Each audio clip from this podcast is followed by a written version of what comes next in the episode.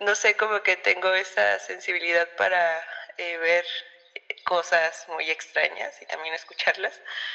Y bueno, igual soy una persona que le, soy muy miedosa, pero me gusta como buscarle el lado lógico a las cosas, pero pues en esta historia como que no le encontré nada de lógico y me dio como que miedo e intriga también.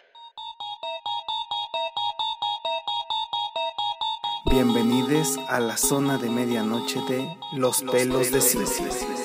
Lo que están a punto de escuchar fue una historia real. Le sucedió a la amiga de una amiga. A Sandra.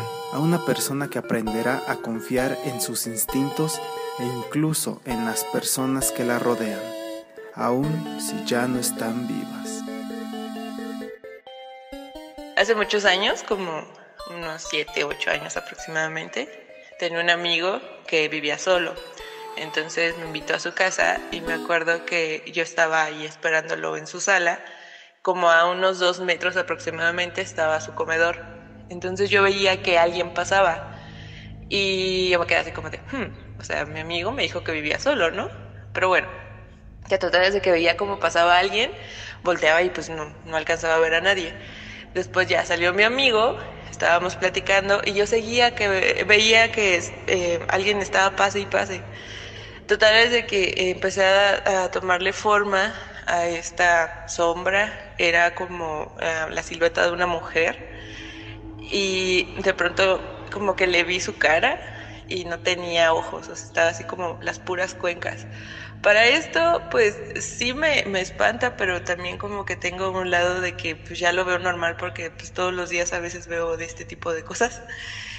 Y total es de que yo no le quise decir a mi amigo porque pues le daba mucho miedo. Entonces conforme iba pasando el día, eh, yo seguía viendo cosillas y todo y de pronto escuché así claritito cómo le empezaron a gritar a mi amigo por su nombre.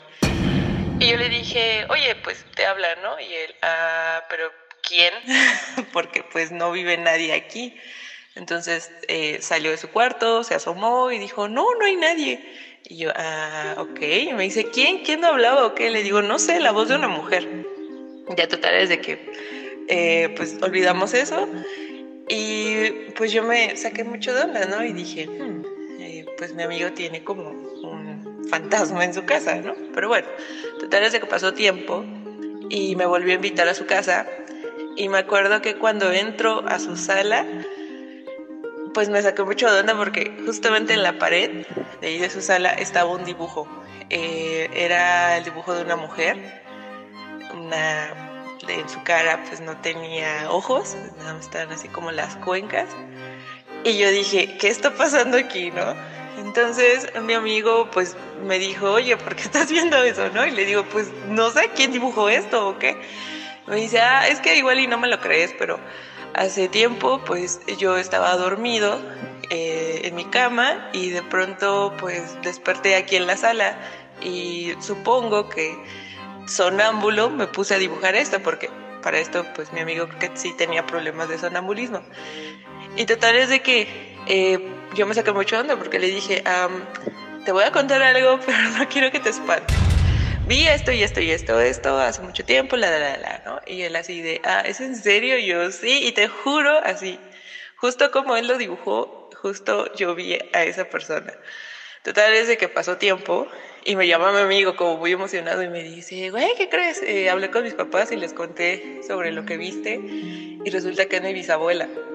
Entonces quiere decir que mi bisabuela pues está aquí. y ah, qué padre y qué bonito, pero también como que no entiendo por qué no lo veo, la veo más bien eh, con los ojos, o sea, así como normal, no sé. Y él también, pues, dibujó así como las cuencas. Y te juro que así, el dibujo, así todo lo tengo así en la mente. Y era igualitito a lo que yo había visto. Y pues fue muy extraño, y te juro, así, no, no le encuentro como una lógica. Y pues ya, esa es una de mis historias. La historia de Sandra es solamente un viaje de ida a través de la zona de medianoche de los pelos de Cintia. Hasta pronto.